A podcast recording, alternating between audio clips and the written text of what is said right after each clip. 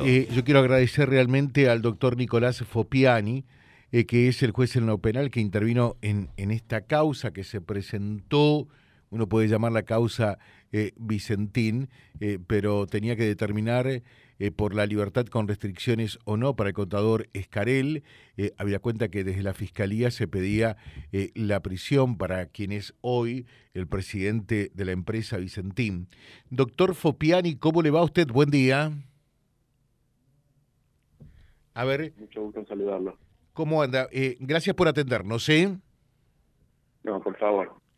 Eh, doctor, eh, en definitiva, entre lo que solicitaba la, la fiscalía, el fiscal, o los dos fiscales intervinientes en esta causa que privó de su libertad desde este lunes al contador Escarel hasta estas horas, y la solicitud por parte de la defensa de, de la libertad eh, del presidente Vicentín. ¿Qué tuvo en cuenta y qué es lo que la gente tiene que saber? ¿Cómo se tiene que interpretar eh, este tema y esta decisión del juez penal?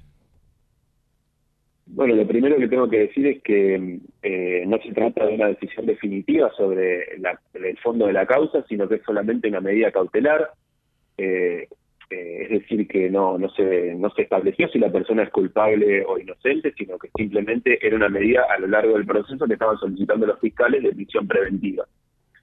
Esta persona llegó a, eh, ya venía con una petición de prisión preventiva que había sido denegada por otro magistrado de primera instancia, el doctor Lanzón, y le había impuesto una caución de 10 millones de dólares a todo el grupo director de Vicentín, en este caso lo que se hizo fue traer una nueva imputación por un presunto delito de desobediencia y se solicitó la prisión preventiva en el marco de esta nueva imputación. Yo entendí que esta nueva imputación todavía tenía algunas aristas que quedaban poco claras en cuanto a si se había consumado o no el delito de desobediencia.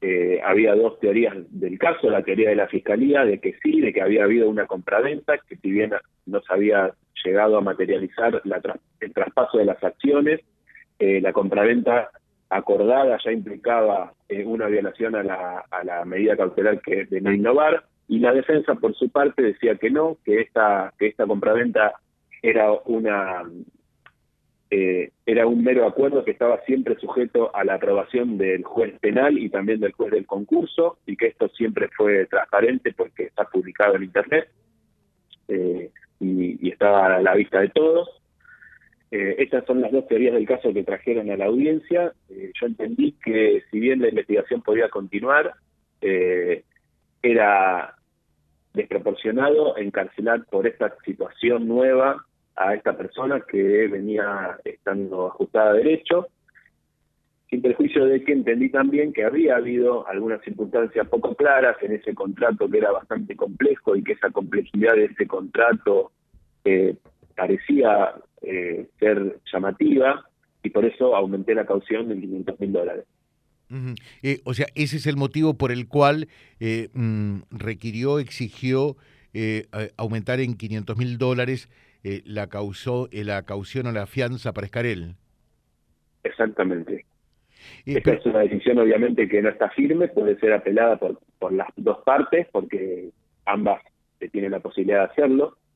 Eh, y en todo caso será el Tribunal de, Cámara el que tome la decisión.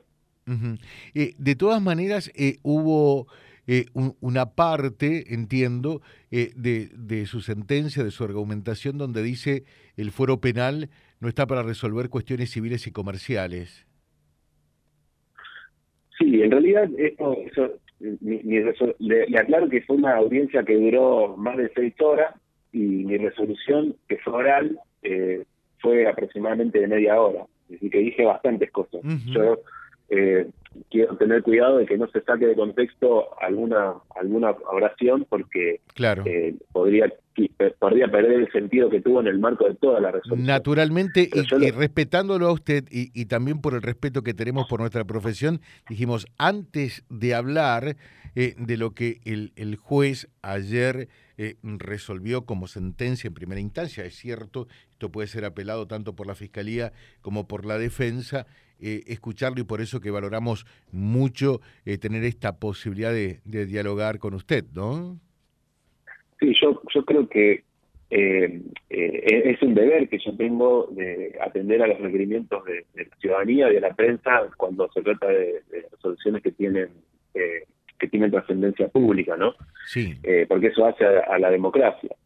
Lo, que yo quise decir en esa en, ese tramo de, la resolución es que todo el, el contexto de la situación concursal de la empresa no me es ajeno. Y si bien lo que lo que puntualmente a mí me tocó resolver por una cuestión penal, pero está claro que, que uno no puede, y es una obligación mía también, tener en cuenta el contexto general y el impacto que puede tener una resolución en sede penal en otras en otros procesos. En este caso hay un proceso concursal eh, que también lo que yo resuelva, en, eh, lo que yo tenía que resolver, podría llegar a tener un impacto. Y a mí me interesa que eh, tener en cuenta eso también la afectación a la matriz productiva que puede llegar a tener por, por toda la importancia económica que tiene esta, esta, este proceso concursal.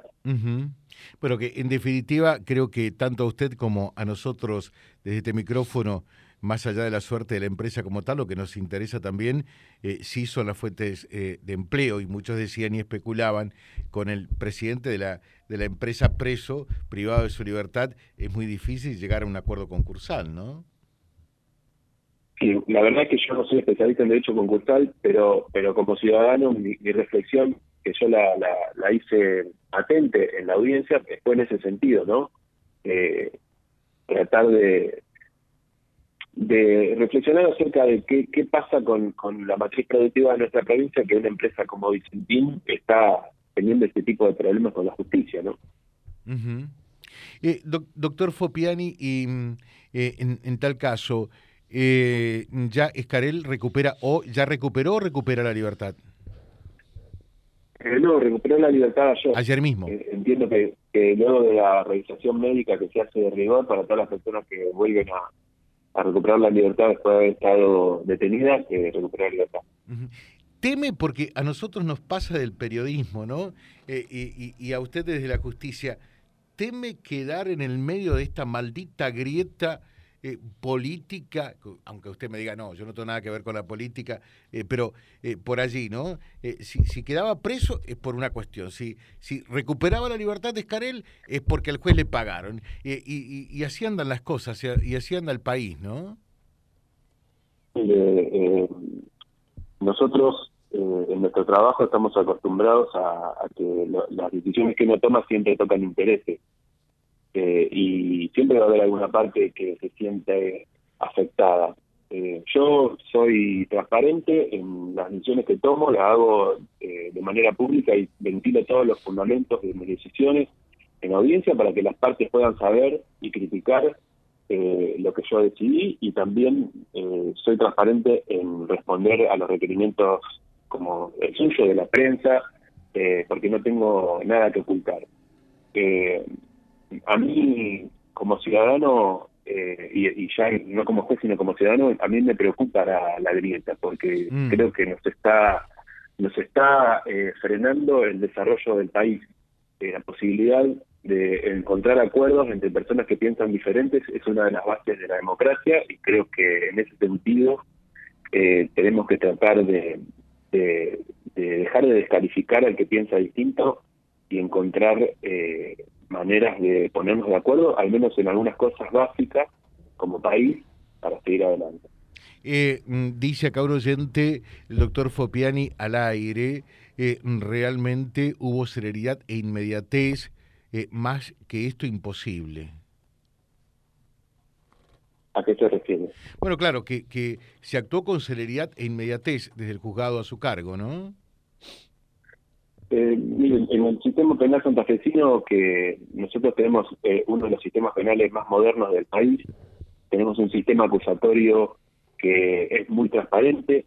Fíjese que una cuestión tan compleja como la como la que se lleva adelante en esta causa se ventiló en una audiencia que estaba había público, había prensa, estaban los familiares de la persona imputada, había abogados de, productores agropecuarios, de acreedores, eh, es decir, eh, yo quiero destacar la calidad institucional que hay, eh, porque muchas veces se critica y muchas veces con razón se critica al sistema eh, penal, pero también quiero destacar que las cuestiones que ventilan en audiencias públicas, que significan una exposición muy alta para todos los protagonistas, pero las cosas quedan eh, de manera transparente. Y lo seguro que no hay lugar para segundas intenciones ni cosas raras en una audiencia, por lo menos en, una audiencia en la que presido yo. Le dejo un saludo muy atento, muchas gracias. ¿eh?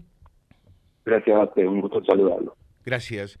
Eh, así trabaja Vía Libre de primera mano. En este caso, con la palabra del juez Nicolás Fopiani, eh, que eh, es el juez interviniente, el juez penal interviniente, en el caso del presidente del directorio de Vicentín y que resolvió ayer otorgar su libertad bajo fianza de 500 mil dólares www.vialibre.ar, nuestra página en la web, en Face, Instagram y YouTube. Vía Libre Reconquista. Vía Libre. Más y mejor comunicados.